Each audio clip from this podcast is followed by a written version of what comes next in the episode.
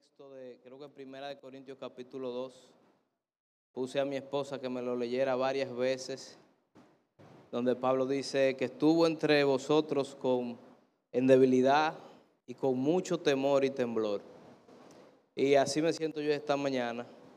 Eh, pero le pido al Señor que me dé las fuerzas porque yo no voy a predicar sabiduría humana ni, ni quiero venir entre ustedes con sabiduría humana, sino con el poder del Espíritu Santo, obrando en sus vidas por medio de su palabra. Así que permítanme orar una vez más. Padre, yo te doy las gracias en esta mañana porque tú me permites estar delante de tu pueblo, Señor. Qué tremendo privilegio yo poder hablar tu santa, bendita y gloriosa palabra, Señor. Que un hombre de labios inmundo pueda predicar tu santa palabra, Señor. Eso solo lo puedo hacer porque estoy unido a Cristo. Asimismo, mis hermanos que están escuchando, solo pueden ser transformados por el poder de tu Santo Espíritu y tu palabra. Así que te pido que me des fortaleza en esta hora para yo poder predicar tu palabra con fidelidad y con la autoridad que ella tiene, Señor. Asimismo te pido por tu pueblo, para que estas palabras puedan llegar a los tuétanos, Señor, que no sean oidores olvidadizos como muchas veces ocurre, sino que ellos puedan ser hacedores de tu palabra, que podamos todos ser hacedores de tu palabra. En tus manos estamos, Señor, y continuamos adorándote ahora con la exposición de tu palabra. Te lo pedimos en el nombre de Jesús. Amén. Bien, hace exactamente un año, justo, eh, para esta misma fecha yo di una serie de sermones que titulé Una perspectiva bíblica de la familia cristiana, por ser noviembre el mes de la familia. Y el texto estaba en Efesios capítulo 5, del 22 al 30 prediqué. Me volé tres versículos y la segunda prédica fue Efesios capítulo 6, del 1 al 4. Pues providencialmente, hace ya casi un año comencé a predicar el libro de Efesios de manera expositiva y hoy me toca predicar exactamente el mismo texto que prediqué hace un año. Sin embargo, hoy no voy a volver a repetir la, la prédica que di el año pasado, de Efesios 5, 22 al 30. Si usted desea escucharla, creo que está en, la, en, en Spotify, creo que está en YouTube también. La serie se titula Una perspectiva bíblica de la familia cristiana y ahí usted puede, si quiere, volver a retomar estos dos sermones y va a tener la predicación expositiva. Pero en el día de hoy, por lo menos, solamente me voy a concentrar en los tres versículos que me volé hace un año. Estaré predicando solamente en base a Efesios 5 del 31 al 33. Pero creo que es prudente que antes de entrar en Efesios 5 del 31 al 33, donde está el resumen de Efesios 5 del 22 al 30, creo que es bueno que repasemos de manera rápida, por lo menos, lo que hay en Efesios 5, 22 al 30. Y vamos a recordar que Pablo, en, en el último texto que vimos, nos decía, no os embriaguéis con vino donde hay disolución, sino sed llenos del Espíritu Santo. ¿Recuerda? Nos manda a buscar la llenura del Espíritu Santo y para Pablo esta llenura se evidencia, entre otras cosas, por una vida de sumisión. ¿Recuerda que dijimos eso? Es por eso que hablando de la llenura del Espíritu en Efesios 5:21, Pablo concluye con este principio de sumisión. Efesios 5:21 dice, someteos unos a otros en el temor del Señor. Es evidente que para Pablo una vida llena del Espíritu es una vida de sumisión mutua. A partir del verso 22 y hasta el verso 29, Pablo va a explicar cómo se ve esta vida de sumisión mutua en el hogar, en la familia, y comienza por la pareja de esposos. Hermano, el primer lugar donde se debe evidenciar que su vida está llena del Espíritu Santo no es en la iglesia, es en su casa. Aquí muchos podemos venir y hacer un gran espectáculo. El trigo y la cizaña se ven igual. Pero en su casa usted no puede engañar a nadie. Y Pablo por eso se va al hogar y comienza en la relación matrimonial. Y comienza explicando cómo se ve la vida de una esposa llena del Espíritu Santo. ¿Qué esposa aquí se considera llena del Espíritu Santo? Bueno, si no se consideran esposas llenas del Espíritu Santo, Pablo le va a explicar cómo usted debería verse entonces. Efesios 5, 22 al 24 dice, las casadas estén sujetas a sus propios maridos como al Señor, porque el marido es cabeza de la mujer, así como Cristo es cabeza de la iglesia, la cual es su cuerpo y él es su salvador. Así que como la iglesia está sujeta a Cristo, así también las casadas lo estén a sus maridos en todo. Claro, hay un límite en el Señor. Si su esposo le dice que no se congregue, usted no se debe someter. Es necesario obedecer a Dios antes que a los hombres. Así que la mujer debe estar sujeta a su propio marido, no a cualquier hombre. No a cualquier hombre, a su propio marido que ella escogió. O aquí hicieron alguna transacción para que usted eligiera a ese esposo? ¿La cambiaron por ganado? ¿O usted libre y voluntariamente decidió casarte con ese hombre? Pues con ese hombre que usted decidió casarse, a ese hombre es que usted se tiene que someter. Por supuesto, esto no es machismo como muchos consideran que Dios es machista. Esto es simplemente por los roles que Dios estableció dentro de la familia. Es un asunto de roles. El versículo 23 dice por qué es que, la mujer se tiene que someter a su marido. ¿Por qué? Porque el marido es cabeza de la mujer. El rol del marido está determinado por esta palabra, cabeza. ¿Qué quiere decir eso? Que el esposo es el líder de la familia es quien dirige, Él es la cabeza. Debo aclarar aquí que el rol de la esposa no es la sumisión. Pablo aquí habla del rol del hombre, pero por alguna razón no habla del rol de la mujer. El rol de la mujer no es ser sumisa. El rol de la mujer, para verlo, tenemos que irnos a Génesis 2.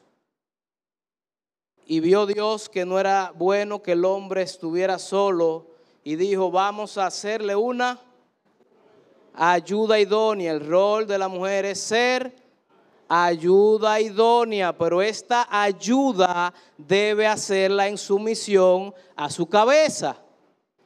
Muchas mujeres quieren ser ayuda idónea pasándole por arriba la cabeza, quitándole la posición de liderazgo al esposo.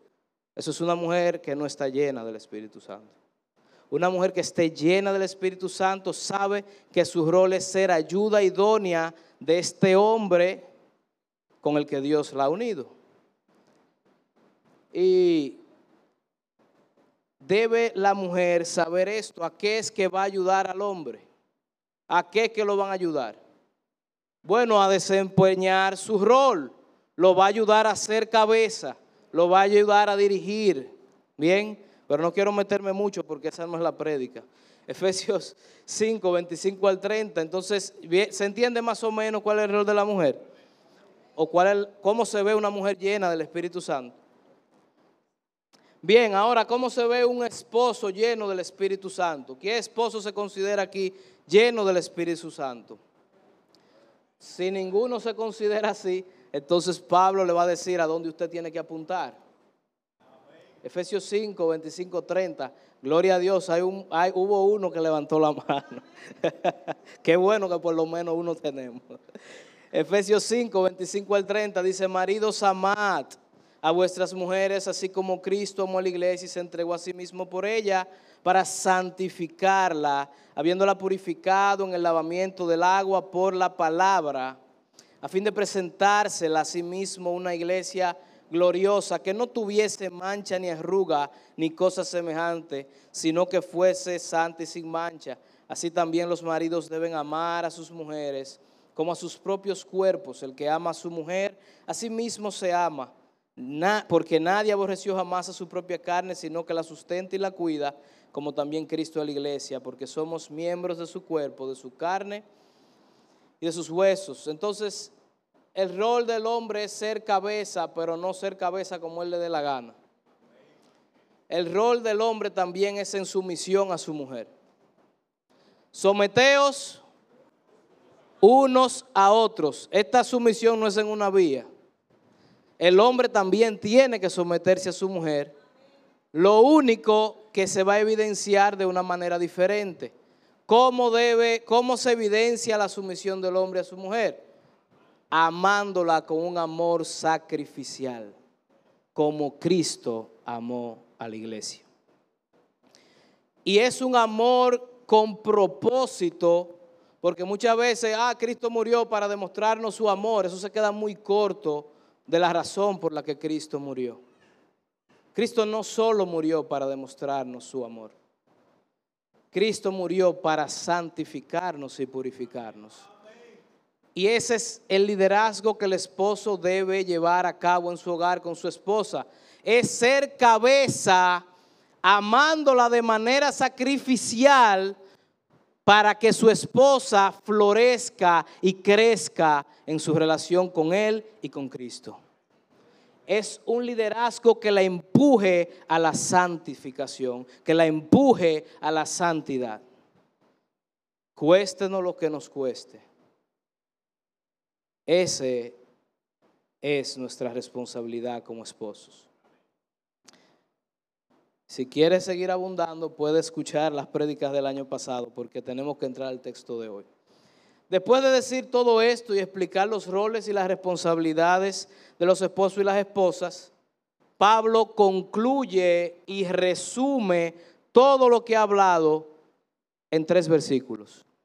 Y ahí es que nos enfocaremos hoy, Efesios 5, del 31 al 33. Vayamos allá y lean conmigo. Por esto, Efesios 5, 31 al 33 dice, por esto dejará el hombre a su padre y a su madre y se unirá a su mujer y los dos serán una sola carne. Grande es este misterio. Mas yo digo esto respecto de Cristo y de la iglesia. Por lo demás, cada uno de vosotros ame también a su mujer como a sí mismo y la mujer respete a su marido. Y yo he titulado esta prédica El modelo, el misterio y el mandamiento del matrimonio. Y he dividido esta prédica en esos mismos tres puntos. Punto número uno, el modelo. Punto número dos, el misterio. Punto número tres, el mandamiento del matrimonio. ¿Ok? Bueno, pues comencemos a desarrollar el punto 1. ¿Cuál es el modelo del matrimonio? Versículo 31. Por esto dejará el hombre a su padre y a su madre y se unirá a su mujer y los dos serán una sola carne. Después que Pablo ha explicado los roles y las responsabilidades de cada uno en los versículos anteriores, Pablo dice un por esto, por tanto, como para resumir todo lo que él ha venido hablando. Pero en vez de introducir un tema nuevo sobre el matrimonio, Pablo se va a un texto muy antiguo, mucho más antiguo que la carta a los Efesios. Pablo se va a Génesis 2.24, en donde Dios instituye el matrimonio. ¿No le parece que conoce usted esa cita? Por tanto, el hombre dejará a su padre y a su madre y se unirá. Eso fue en Génesis 22, cuando Dios instituye el primer matrimonio entre Adán y Eva, nuestros primeros padres. Es como si los autores bíblicos, cada vez que van a hablar de matrimonio, sintieran la necesidad de volver allá a recordarnos ese modelo, porque muchos de los problemas que tenemos las parejas hoy es porque nos hemos olvidado de este modelo. Ahora, ¿qué implicaciones tiene el modelo del matrimonio original, que fue el que Dios diseñó y que es el único que vale? Bueno, la primera implicación que vemos es que el matrimonio o el modelo de matrimonio de Dios es entre un hombre y una mujer, sexos opuestos en singular. ¿Se entiende? Por tanto, dejará el hombre a su padre y a su madre y se unirá a quién? A una mujer, no a otro hombre, ni, a, ni una mujer con otra mujer. Y hago esta salvedad, y a ustedes les parecerá poco importante de que el modelo sea entre un hombre y una mujer, pero en el tiempo que estamos viviendo hoy, este modelo está siendo terriblemente amenazado. De hecho, muchos países han legalizado el matrimonio del mismo sexo como si el matrimonio fuera propiedad intelectual del gobierno o del Estado peor. Gracias al Señor, nuestro país está catalogado como un país de cavernícolas y no ha legalizado el matrimonio homosexual, aunque la comunidad LGTBQI, yo no sé cuántas letras van, pero esa comunidad está empujando para que esto se realice. El Estado Dominicano todavía está poniendo freno a esto por el momento. Y lo que están haciendo los dominicanos homosexuales yéndose a casar en países donde eso es legal. Pero con esto no hacen más que engañarse, hermanos, porque nadie puede cambiar el modelo del matrimonio, porque el modelo del matrimonio es de origen divino. Es propiedad intelectual del Dios que diseñó esta unión. Un matrimonio entre parejas iguales o del mismo sexo, ¿cómo lo considera Dios? Ya nosotros vimos que para eso que era Dios, eso es inmundicia.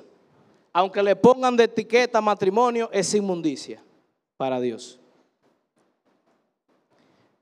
Así que, y no sé si hay algún homosexual que esté aquí o me esté viendo y puede pensar que yo lo estoy juzgando, pero yo no te estoy juzgando si tú eres homosexual. Yo simplemente te estoy exponiendo cuál es el modelo divino para el matrimonio. Quien te está juzgando es Dios. Pero al juzgarte lo que está haciendo es alumbrando las tinieblas en las que tú te encuentras. Ya Pablo nos dijo que la luz pone en evidencia las tinieblas y las hace manifiesta. El homosexual que cree que su matrimonio es legítimo delante de Dios, Dios te está diciendo, no, el modelo es entre un hombre y una mujer.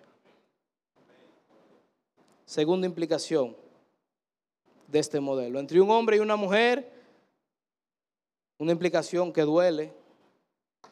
Para Dios el matrimonio implica la separación de los padres. Por tanto, el hombre, ¿qué va a hacer? Dejará a papá y a mamá. Y la mujer también tiene que dejarlos, porque es que van a formar un nuevo núcleo familiar para Dios, una nueva unión.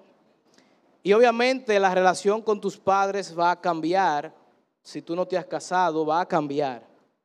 Porque ya la autoridad inmediata tuya no es papá y mamá. Cuando tú estabas bajo su techo, papá y mamá eran la autoridad. Pero ya en tu nuevo hogar, tú eres la autoridad si eres el esposo. Y tu esposa y tú deben sacar una nueva familia, formar esta nueva familia separado de papá y mamá. Algo que nos duele mucho a los hijos es que no solamente nuestra relación de autoridad cambia con los padres, sino que también cambia nuestra dependencia financiera. Ya papá y mamá no nos pagan agua, luz, teléfono, casa, comida. Ya es responsabilidad del hombre suplir a su mujer o de ambos suplir para su nueva familia. Y cambia también nuestra responsabilidad hacia nuestros padres. Ya nuestra principal prioridad para la nueva familia nuclear es la nueva familia que se forma. Mi primer compromiso no es con mis padres, ya es con mi esposa y mis hijos. Eso no significa que debemos olvidarnos de nuestros padres. La Biblia nos manda honrar a padre y madre mientras ellos tengan vida. Y si tenemos que sacrificarnos para ayudarlos, pues debemos hacerlo sin descuidar la nueva familia que hemos formado. No nos gusta esta parte de dejar a papá y a mamá, y probablemente papá y mamá no les guste tampoco, pero ese es el modelo que Dios estableció. Cuarta implicación, el matrimonio implica que dos se vuelvan uno. La última parte dice, y los dos serán una sola carne. Hay una separación, pero hay una unión. Y estos dos se vuelven una sola carne. No se refiere a los hijos, porque muchos dicen, ah, es que cuando se unen tienen un hijo. No, los hijos no somos una sola carne con los padres. Los hijos somos una sola carne con la esposa y con el esposo, pero no con los padres. Es decir, una pareja que no tiene hijos es una sola carne aunque no tenga hijos. Y una sola carne obviamente implica una unión de dos vidas entrelazadas, es un compartir, total del uno con el otro. Eh, y la idea que da esta palabra de unirá es como pegar con pegamento. La acción que usted hace para pegar dos cosas, usted le punta pegamento y cuando usted la junta, ¿qué hace? Ejerce presión para que se pegue. Pues esa es la misma idea que tiene esta palabra unirá.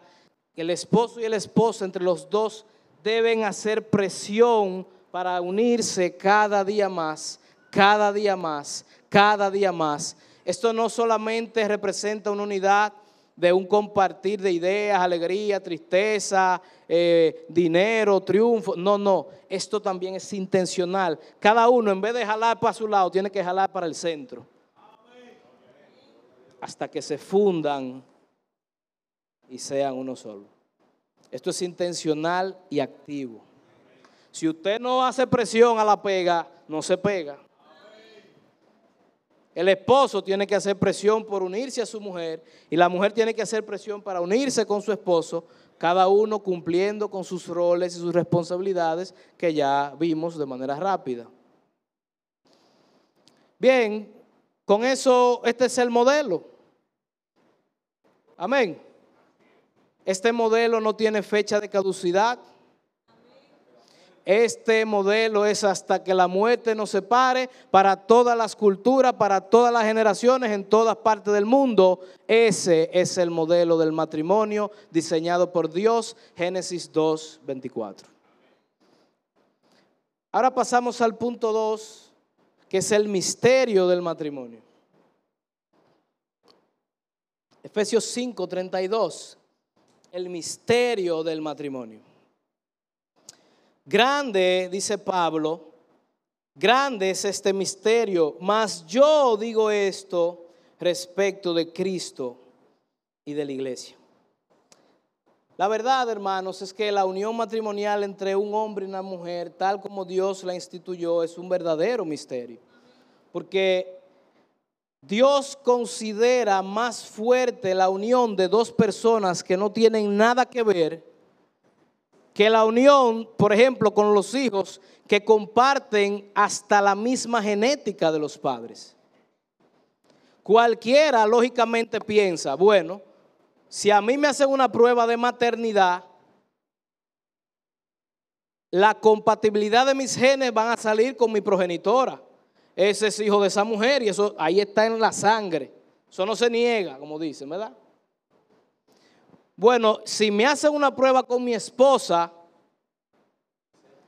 va a salir algo totalmente contrario. Estas dos personas no tienen nada que ver. Bueno, pues Dios considera que yo soy una sola carne con mi esposa y no con mi mamá. Este es un misterio y es, es una sola parte del misterio, porque este matrimonio entre dos personas que no tienen nada que ver, esta unión en uno solo, tiene mucha más misterio. Pero Pablo dice, pero no se confundan, yo no estoy hablando de ese misterio. Pablo, nos dice que no está hablando de la unión entre un hombre y una mujer, sino que Pablo nos dice, yo le estoy hablando de una unión mucho más sublime, mucho más excelsa, mucho más perfecta, mucho más real, mucho más compleja, mucho más mística. Pablo nos dice, yo me estoy refiriendo al matrimonio entre la segunda persona de la Trinidad y la iglesia. El gran misterio al que Pablo se refiere es a la unión matrimonial de Cristo con su esposa. ¿Quién es la esposa de Cristo? Hermanos, y para entrar en este misterio, lo hago con temor y temblor. Porque para poder ver este matrimonio entre Cristo y la iglesia, tenemos que abrir una ventana que sale de nuestro mundo y de nuestro tiempo. Porque esta boda se realizó en la eternidad desde antes de la fundación del mundo. Y para ver esta unión tenemos que irnos a los decretos de Dios, a los decretos eternos de Dios. Y en estos decretos eternos, el Hijo unigénito de Dios o el Hijo de Dios nunca ha sido contemplado solo. En el decreto eterno, otra figura que hay entre Cristo y su iglesia es que Él es la cabeza y nosotros el cuerpo. Pues en el decreto eterno de Dios, en lo referente a Cristo y su iglesia, Cristo nunca fue concebido como una cabeza flotante. Siempre fue concebido como una cabeza unida a su cuerpo. De la misma manera, en los decretos eternos, Cristo, Jesús, o la segunda persona de la Trinidad nunca fue concebida sola, soltero. En los decretos eternos, Cristo siempre tuvo su esposa. El Hijo de Dios y su esposa han, han, estado unidos eternamente desde antes de la fundación del mundo. Así como el Cordero fue inmolado desde antes de la fundación del mundo, así mismo Cristo fue, es y será casado con su esposa desde antes de la fundación del mundo, en una unión perfecta que ni aun la caída pudo destruir. La caída solo pudo dar ocasión para que el esposo demostrara el infinito amor que siempre ha tenido por su esposa, pues la ha amado con amor eterno. Jeremías, el amor de Cristo por su esposa no comienza en este tiempo. Al profeta Jeremías, Dios le dice, con amor eterno te he amado. ¿Cuándo comenzó ese amorío entre el esposo y su esposa? En la eternidad. Una unión tan fuerte, tan poderosa, que refleja tanto amor que ni aun la caída pudo separar al esposo de su esposa. Por el contrario, dio ocasión para que el esposo demostrara el amor que tenía por su esposa. Pero a mí no me crean porque esto se ve muy, ¿verdad? Grande y muy sublime. Pero nosotros ya habíamos hablado de esto en Efesios capítulo 1, versículo 4. El primer acto de amor de Dios fue elegir una esposa en Cristo y para Cristo. Ese fue el primer acto de amor, la elección. Y vayamos a la misma carta de Pablo a los Efesios capítulo 1, versículo 4. ¿Qué dice? Según nos escogió en él antes de la fundación del mundo para que fuésemos santos y sin manchas delante de él. Pregunto, ¿cuándo fue escogida la esposa del Hijo? En la eternidad en los decretos divinos. La esposa del Hijo fue escogida en Él y para Él desde antes de la fundación del mundo.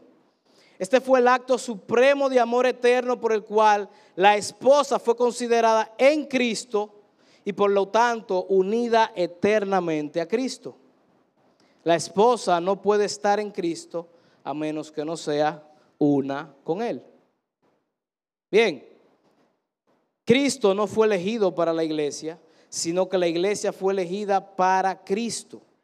Al Padre le plació, Él encontró placer escoger a la iglesia como esposa de su Hijo. Le plació al Padre también conceder a la esposa de su Hijo todos los honores, glorias y privilegios que tenía el Hijo. Habiendo escogido a la iglesia el Padre para su Hijo, el Padre se la presenta al Hijo por medio de los decretos divinos, de acuerdo con el propósito de amor y gracia hacia la esposa. Y cuando este, esta elección divina hace que esta esposa a los ojos del Hijo se vea hermosa, se vea gloriosa. De manera que el Hijo pone todos sus afectos en su esposa. El Hijo abre sus brazos y su corazón, pone sus afectos y su deleite en la esposa que su padre le regaló. El, Hijo considera a su esposa por el alto valor que el Padre le ha dado al escogerla. En Juan 17, 6 también podemos ver un poquito, más o menos, ¿Qué dice Juan 17:6? El esposo.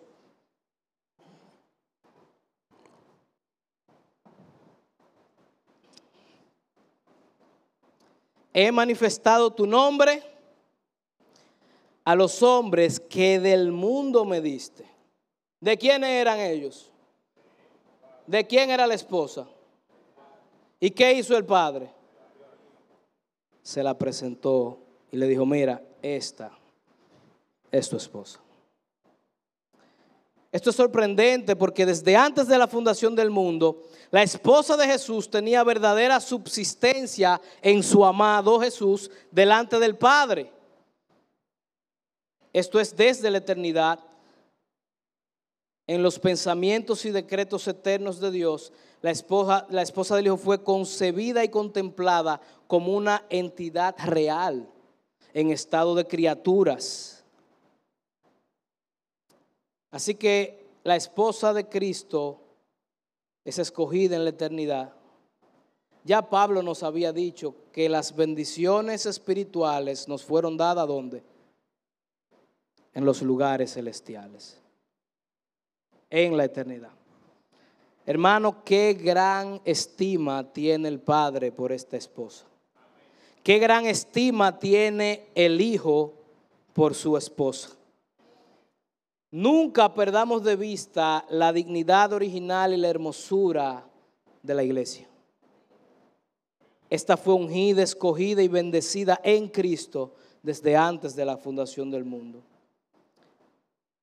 El estado caído de la esposa no era su estado original, no fue como fue concebida en los decretos eternos. Y aunque la esposa cayó, porque estaba unida federalmente a una raza representada en Adán.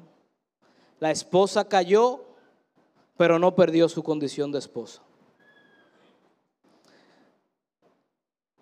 Ella siguió siendo esposa de Cristo, aunque una esposa pecadora, manchada y justamente expuesta a la ira del Padre. Por esta unión matrimonial prevista en la eternidad pasada, no podía ni puede ser revocada por ningún acto posterior, ni la muerte, ni Satanás, ni el pecado, ni el infierno, ni nada pudo separar a la esposa de su esposo. La esposa unida a Cristo desde toda la eternidad siempre ha sido, es y será una con Él. Si hoy la iglesia existe y Dios no nos ha mandado, el Padre no nos ha mandado un rayo para matarnos a todos y fulminarnos, es porque la iglesia está en Cristo, unida a su esposo indisolublemente. Nadie puede decir que ama a Cristo y aborrece a la iglesia. Eso es una contradicción de términos. Si tú amas a Cristo necesariamente debes amar a la esposa de Cristo. Tú no puedes decir que amas a Cristo y no amas a la iglesia. Si lo dices, eres un mentiroso. No amas a Cristo. Ellos son uno. Están unidos desde la eternidad. Con una unión indisoluble que ni la caída ni el pecado pudo separar. Como mencioné anteriormente, la caída no pudo revocar la unión de Cristo con su esposa. La caída, en vez de hacerla perder un esposo, lo que provocó fue que el esposo se convirtiera en su salvador. La esposa nunca perdió a su esposo. La caída dio ocasión para que el esposo demostrara su amor eterno. Y lo que provocó la caída fue que el esposo se convirtiera en el salvador de su esposa. También este primer matrimonio de Génesis al que Pablo se refiere, de Adán y Eva, es una sombra de todo esto que hemos estado hablando, ya que Adán es un tipo de Cristo. De hecho, en Romanos Pablo dice, le llama a Cristo como el segundo, el segundo Adán. Y aquí podemos establecer esta analogía perfectamente entre el primer Adán como Cristo, un representante, y Eva como su esposa. Ese es el primer matrimonio del que hablamos, ¿se recuerden? Génesis 2. Pero este primer Adán falló como cabeza de su esposa. Cuando la serpiente tentó a Eva, la Biblia dice que ella es la primera en caer en transgresión. El esposo no había caído todavía. Adán como cabeza, al ver eso, ¿qué debió hacer? Debió agarrar y aplastar la cabeza de la serpiente e ir a presentarle a la esposa a Dios y decirle, mira, esta mujer merece morir, porque tú me dijiste que la paga del pecado es muerte. Y lo mínimo que debió hacer fue poner su vida por ella. Pero eso no fue lo que Adán, el primer Adán, hizo con su esposa. El primer Adán cayó y la humanidad, incluyendo la esposa de Cristo, unida federalmente a Adán, cayó con Adán. Pero cuando el segundo Adán ve la caída de su esposa, esto es como yo lo veo, pero cuando el segundo Adán ve la caída de su esposa, en el primer Adán, uno pensaría que él sería incapaz de unirse a una esposa pecadora, una esposa que lo despreciaría, una esposa que como bien él dice, se prostituiría con otros amantes. El esposo de la iglesia, uno pensaría que la dejaría caída. Pero eso no fue lo que el Hijo de Dios hizo por su esposa. Al Hijo de Dios no le importó lo manchada, lo sucia, lo muerta que estaba su esposa. Él hizo lo que dice Génesis 2.24. Por tanto, dejará el padre y a su, el hijo a su padre y a su madre y se unirá a su mujer. El Hijo de Dios dejó a su padre, dejó su trono, dejó su gloria, dejó su casa, dejó sus coronas, se despojó de todo por ir a unirse con su esposa pecadora. Pero hay un problema. Hasta ese momento el esposo solo tiene naturaleza divina porque es Dios y su esposa en el tiempo tiene naturaleza humana y peor aún, ahora caída. Así que el esposo no solo debe dejar a su padre, sino que debe unirse a la naturaleza de su esposa y humillarse a ser uno con ella de su misma especie. De esta manera la deidad se encarna en Cristo para hacer lo que el primer Adán no pudo hacer por su esposa, desciende a aplastar la cabeza de la serpiente y cuando la aplasta le dice al Padre, yo sé que mi esposa merece la muerte porque pecó, pero no la mates a ella, mátame a mí, yo pongo mi vida por mi esposa, yo voy a rescatar a mi esposa, mátame a mí, yo asumo sus pecados, yo asumo su maldad, yo asumo su adulterio, yo asumo su fornicación, yo asumo la paga del pecado y trátame a mí como un pecador, mátame. Pero nadie me va a separar de mi esposa. Grande es este misterio. Y el Padre, ¿sabe lo que hace? Complace al Hijo.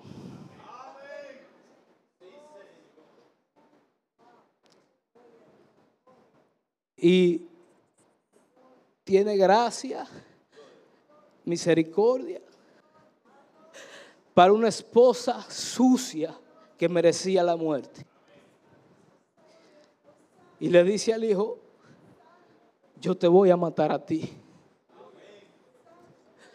Porque tú has amado tanto a esa esposa que ya eres una con él. Y así yo te considero. Y el padre desata toda su ira, juicio sobre el esposo. Grande, grandísimo, hondo, profundo es este misterio.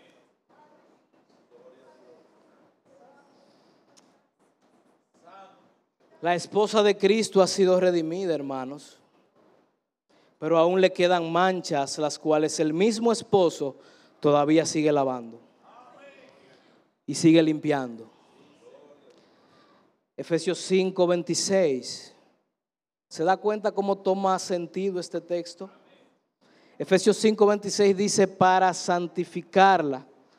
La esposa ahora ha entrado a un proceso de santificación un proceso de purificación porque todavía está manchada en su condición caída. Y como está en su condición caída, la esposa hoy tiene un velo que tapa su hermosura y su gloria. Así como el velo que tapaba la hermosura y la gloria del esposo cuando vino a la tierra, que Isaías dice que no había ningún atractivo en él. Su gloria, su hermosura fue quitada aquí en la tierra. Había un velo que tapaba la gloria del esposo. La esposa en su condición caída tiene este velo y no se ve lo hermosa y gloriosa que es ella. Y mientras estemos en esta tierra, el velo seguirá sobre ella. Pero eso será hasta un día. Efesios 5, 27 toma sentido también. Eso será hasta un día porque ese sacrificio no fue en vano, ni está sujeto a una posibilidad de fracaso.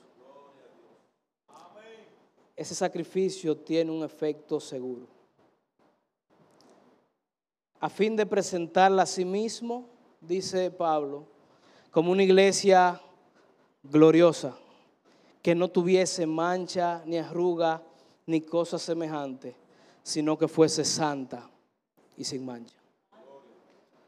Ahí va, ahí es que se dirige la iglesia. Cristo la está santificando, la está purificando. Pero créanme hermanos que el día en que será quitado el velo, el novio va a ver a su novia como fue concebida en la eternidad. Hermano, y lo más hermoso es que la Biblia registra este día.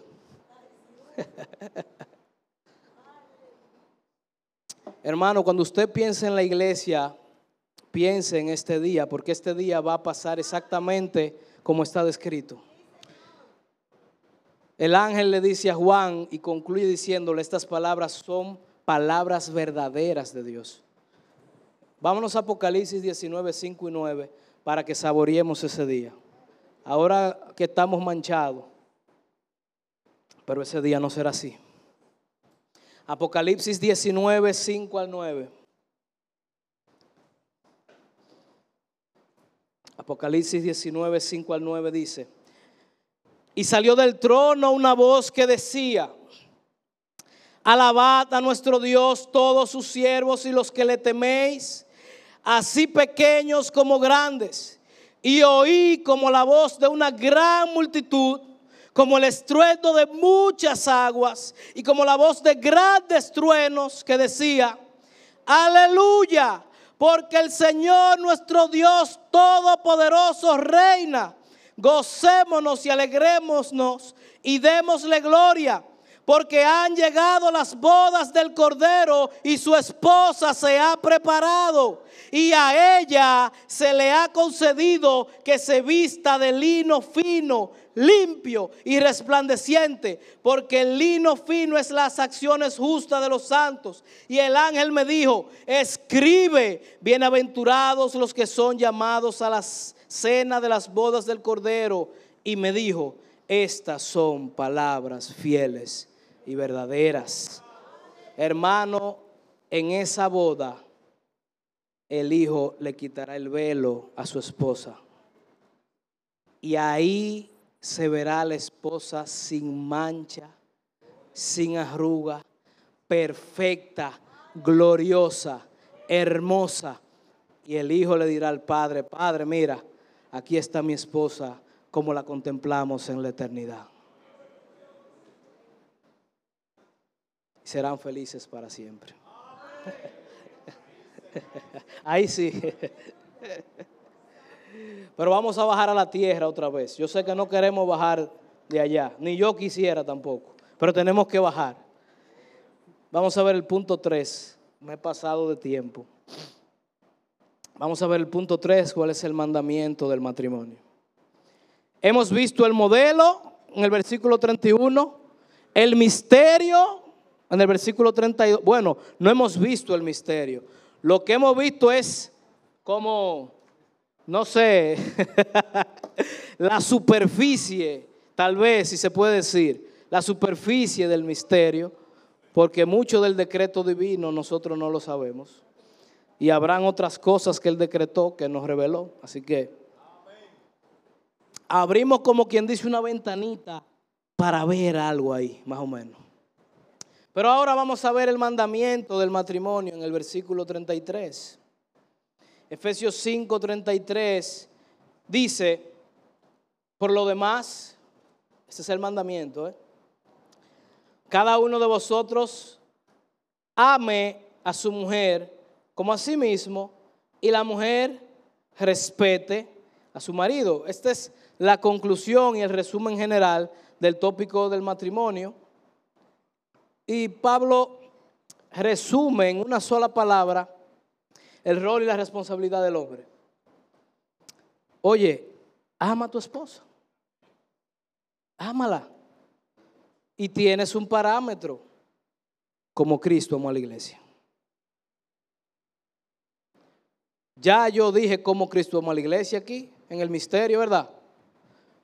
Pues como el tiempo se me fue, cuando usted quiera saber cómo amar a su esposa, mire a Cristo en la cruz del Calvario. Cristo amó a su iglesia a pesar de sus fallas, de sus pecados, de sus faltas. Cristo amó a la iglesia con un amor sacrificial, con tal de perfeccionarla, de santificarla, de presentársela al Padre sin mancha. Asimismo tiene usted que amar a su esposa sacrificialmente, haciendo lo que sea por ver que esa mujer florezca al lado suyo. Dios lo ha puesto usted como esposo de esa mujer para que esta mujer pueda palpar de una manera más tangible el amor de Cristo por su iglesia. Y si su esposa no se está sintiendo amada como Cristo amó a la iglesia, o más o menos, por lo menos, entonces usted está fallando como esposo y no está cumpliendo el rol que Dios le ha dado. Ah, no, pero yo la amo si ella me respeta, porque ahí dice que la mujer respete a su marido. No. Tú la amas aunque no te respeten. ¿O Cristo amó a la iglesia si lo respetaba? No, Cristo amó a la iglesia, en el, ama a la iglesia en el peor de sus momentos, porque el peor de los momentos de la iglesia es ahora.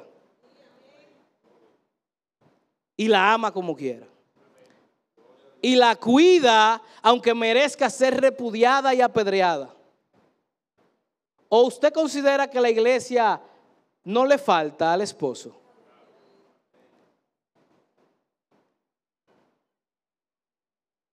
Esta es una esposa que está manchada de pecado. Aún así, Cristo la ama y está santificándola. Si su esposa no es una persona fácil de amar, pues siéntase como Cristo y ámela como Cristo amó a su esposa. aunque no se lo merezca. La iglesia tampoco merece ser amada por Cristo. Ahora, cada esposa tiene la responsabilidad de qué? De respetar a su marido. Y, y, específicamente respetar el liderazgo de su marido dentro y fuera de la casa. Y, la palabra que usa Pablo, de hecho, es mucho más fuerte que respetar. La palabra griega viene de la raíz fobia y es realmente teman. Y la mujer tema a su marido.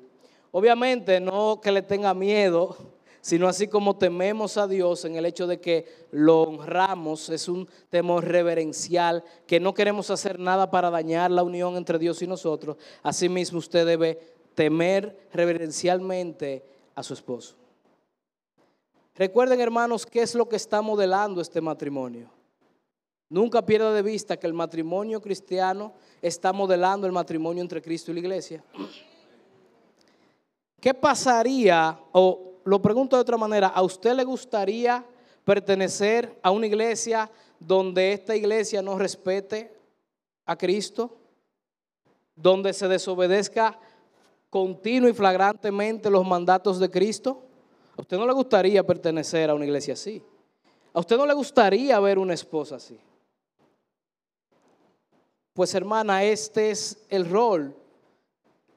Tú debes respetar el liderazgo de tu esposo, no porque tu esposo sea bueno, no porque tu esposo se lo merezca tampoco.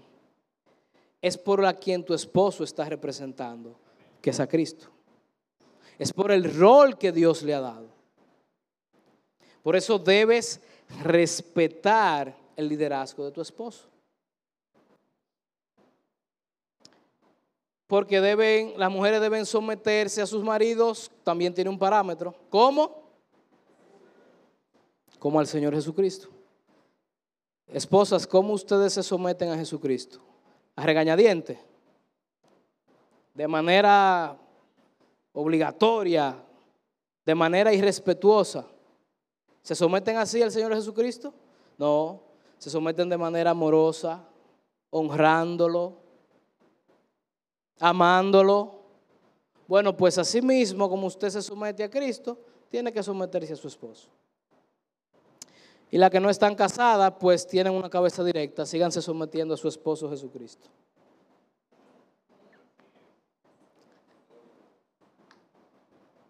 Y esto es tan cierto porque el Señor mismo, el esposo, le dijo, no me acuerdo si fue a sus discípulos o a quién fue, ¿por qué me dices Señor, Señor y no hacen lo que yo les digo?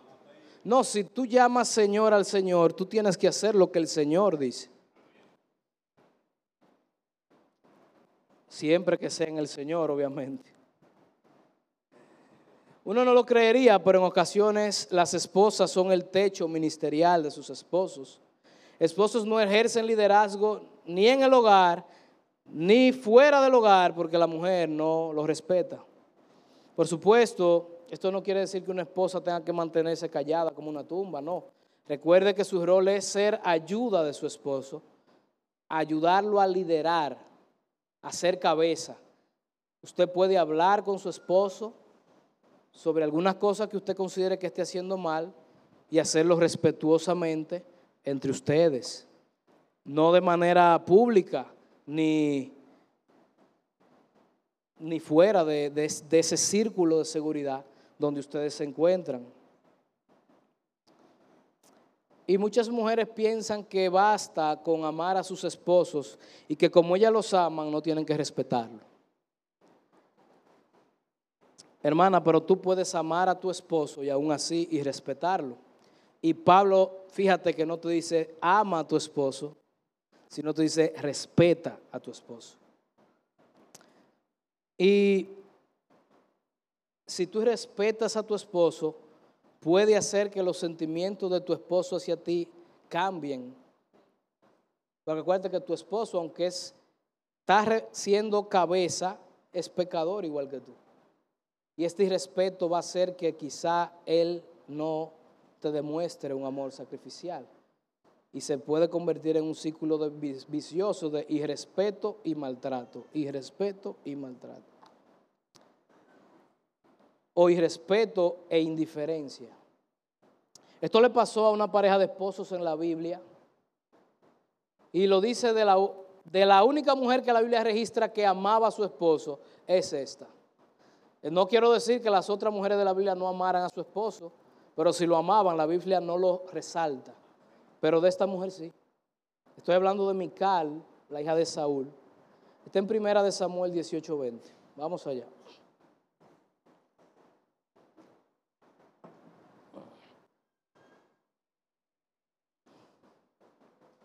Primera de Samuel 18:20 dice, pero Mical, la otra hija de Saúl, que amaba a David.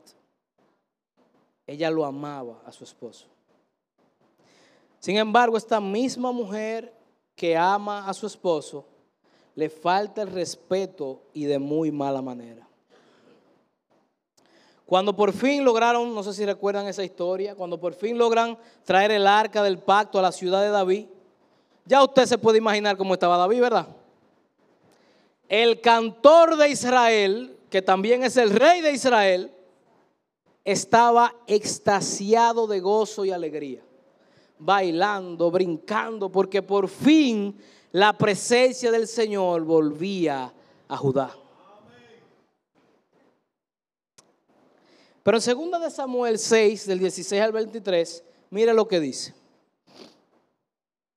Segunda de Samuel 6, del 16 al 23 dice, cuando el arca de Jehová llegó a la ciudad de David, aconteció que Mical, hija de Saúl, miró desde la ventana y vio al rey que el rey David saltaba y danzaba delante de Jehová. ¿Y qué hizo? Lo menospreció en su corazón.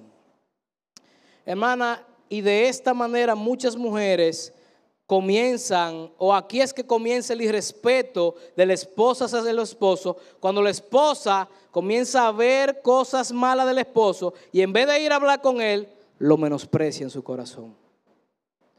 Al menospreciarlo, ¿usted está haciendo ayuda No, no lo está haciendo.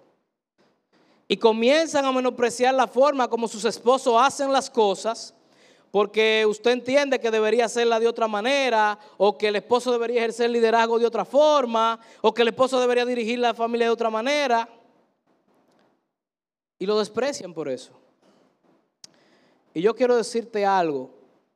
Yo sé que aquí todas las mujeres quieren que su esposo ejerza el papel sacerdotal que Dios le dio. Pero el mayor impedimento que muchos esposos tienen son ustedes mismas.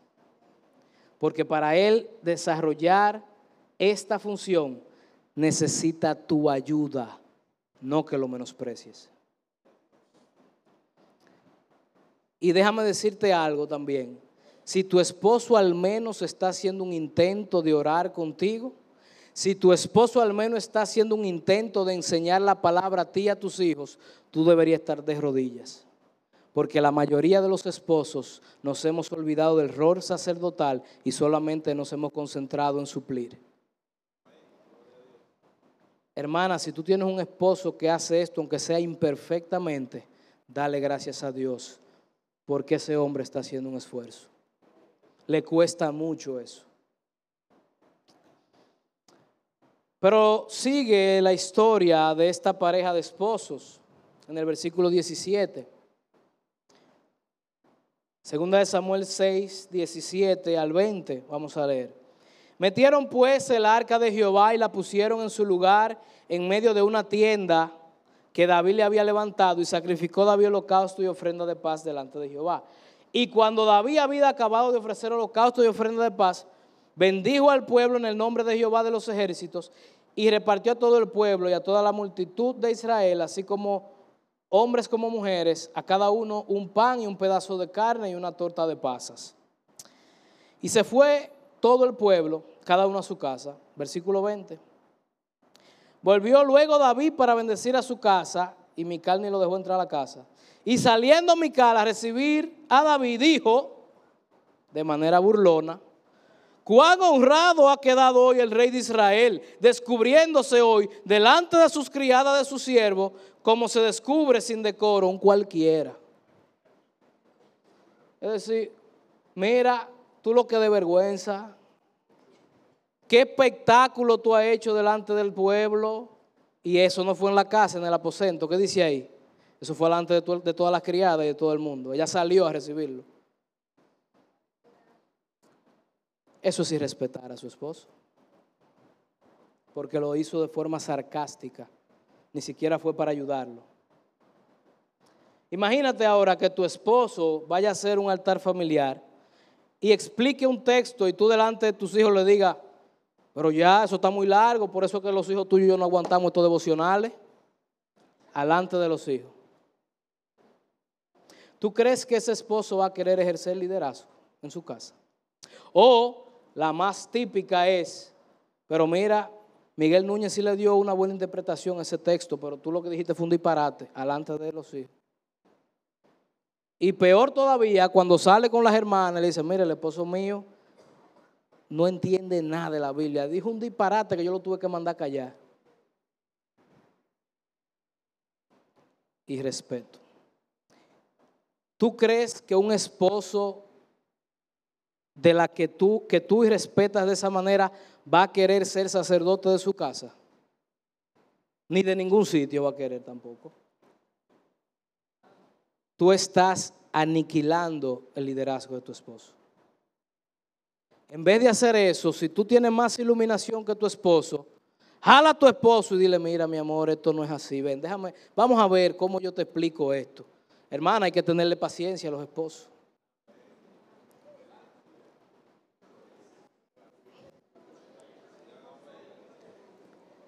Si no ora de una manera correcta, mire, este hombre no sabe ni orar, tú tienes que orar como el pastor.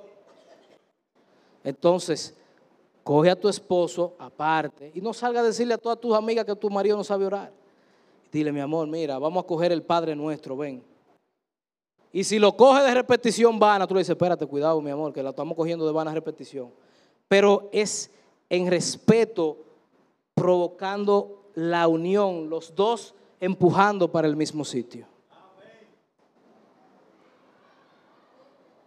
La respuesta de David entonces en el versículo 21 es, en segunda de Samuel 6, 21 es al 23. Entonces David respondió a Mical, fue delante de Jehová quien me eligió en preferencia a tu padre y a toda tu casa para constituirme por príncipe sobre el pueblo de Jehová, sobre Israel. Por tanto, danzaré delante de Jehová y aún haré más vil que esta vez y seré bajo a tus ojos, pero seré honrado delante de la criada que a quienes has hablado. Esto no es una respuesta de un esposo lleno del Espíritu Santo tampoco. Para que no vaya a imitar a David. Usted tiene que imitar a Cristo, no a David. Porque lo que David le quiso decir fue, si tú no me aprecias, yo tengo un viaje de criada ahí, que me aprecian y que me respetan. 23. Y Mical, hija de Saúl, nunca tuvo hijos hasta el día de su muerte. Muchos consideran que esto fue un juicio de Dios por el irrespeto. Yo diciendo, yo no estoy de acuerdo, porque cada vez que Dios envía esterilidad como juicio, dice que cierra la matriz o que es a causa de un juicio y aquí no hay ninguna especificación. Lo que yo creo es que la relación entre David y Mical cambió desde ese momento y David nunca más tuvo relaciones sexuales con esa mujer.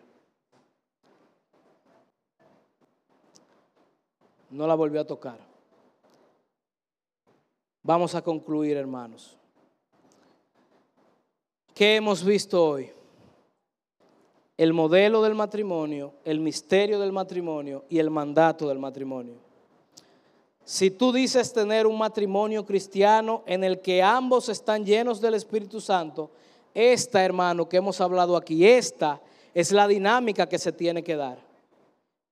Si esta no es la dinámica que se da en tu casa, ustedes son cristianos vacíos del Espíritu Santo. Deben procurar la llenura. Deben procurar con diligencia la llenura. Nadie los está descalificando, pero deben procurar la llenura. Cada esposo de manera particular debe amar a su esposa como Cristo, como el matrimonio, esa unión mística, sí, que explicamos. Así cada esposo debe amar a su esposa como Cristo amó a la iglesia. Y cada esposa debe someterse en temor reverente como la iglesia se somete o debería someterse a su esposo. Así que hermanos, que el Señor les bendiga y vamos a ponernos de pie para, para orar.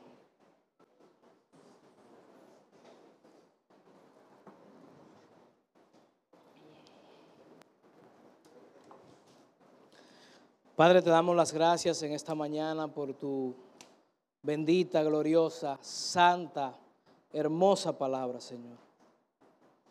Oh Padre, gracias por ser el modelo perfecto del matrimonio para nosotros. Gracias porque Jesucristo como esposo es el esposo perfecto. Ayúdanos a nosotros, los esposos imperfectos, a apuntar a ser como Cristo en la manera como ama y trata a su esposa la iglesia.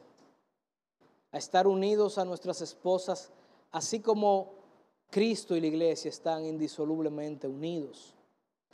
Padre, también te pido por las esposas que están aquí, que puedan someterse con respeto a la autoridad que tú has puesto sobre ella en la casa, que es el esposo. El esposo sujeto a Cristo y ella sujeta al esposo también. Te pedimos, Padre, que este sea el modelo bíblico que nosotros querramos, anhelemos, nos esforcemos por imitar. Porque el mundo está viendo los matrimonios cristianos. Y lo que el mundo está viendo en los matrimonios cristianos no es nada bueno. No es nada digno de imitar. No es ni una sombra del matrimonio entre Cristo y la iglesia. Esa es nuestra triste realidad. No podemos venir con mentiras ni con hojas de higuera delante de ti. Oh Padre, pero te pedimos que tú nos ayudes a buscar continuamente la llenura del Espíritu Santo. Porque solamente cuando estamos como pareja llenos del Espíritu Santo, podemos modelar correctamente el matrimonio entre Cristo y la iglesia. Y esto solamente así será de testimonio para el mundo de cómo Jesús, el esposo perfecto, ama a su esposa. Oh Padre, ayúdanos a que nuestros matrimonios sean para tu gloria y para tu honra, Señor. Padre, que el propósito principal de nuestros matrimonios no sea hacernos felices, sino glorificar tu nombre, Señor. Que tú puedas ser glorificado a través de nuestros matrimonios. Que tu nombre pueda ser exaltado a través de nuestros matrimonios. Que el mundo vea la hermosa unión de Cristo y la iglesia a través de nuestros matrimonios. Ayúdanos a ser testimonio. Ayúdanos a ser luz como matrimonio en este mundo de oscuridad en cuanto a este tema del matrimonio. Perdónanos una vez más.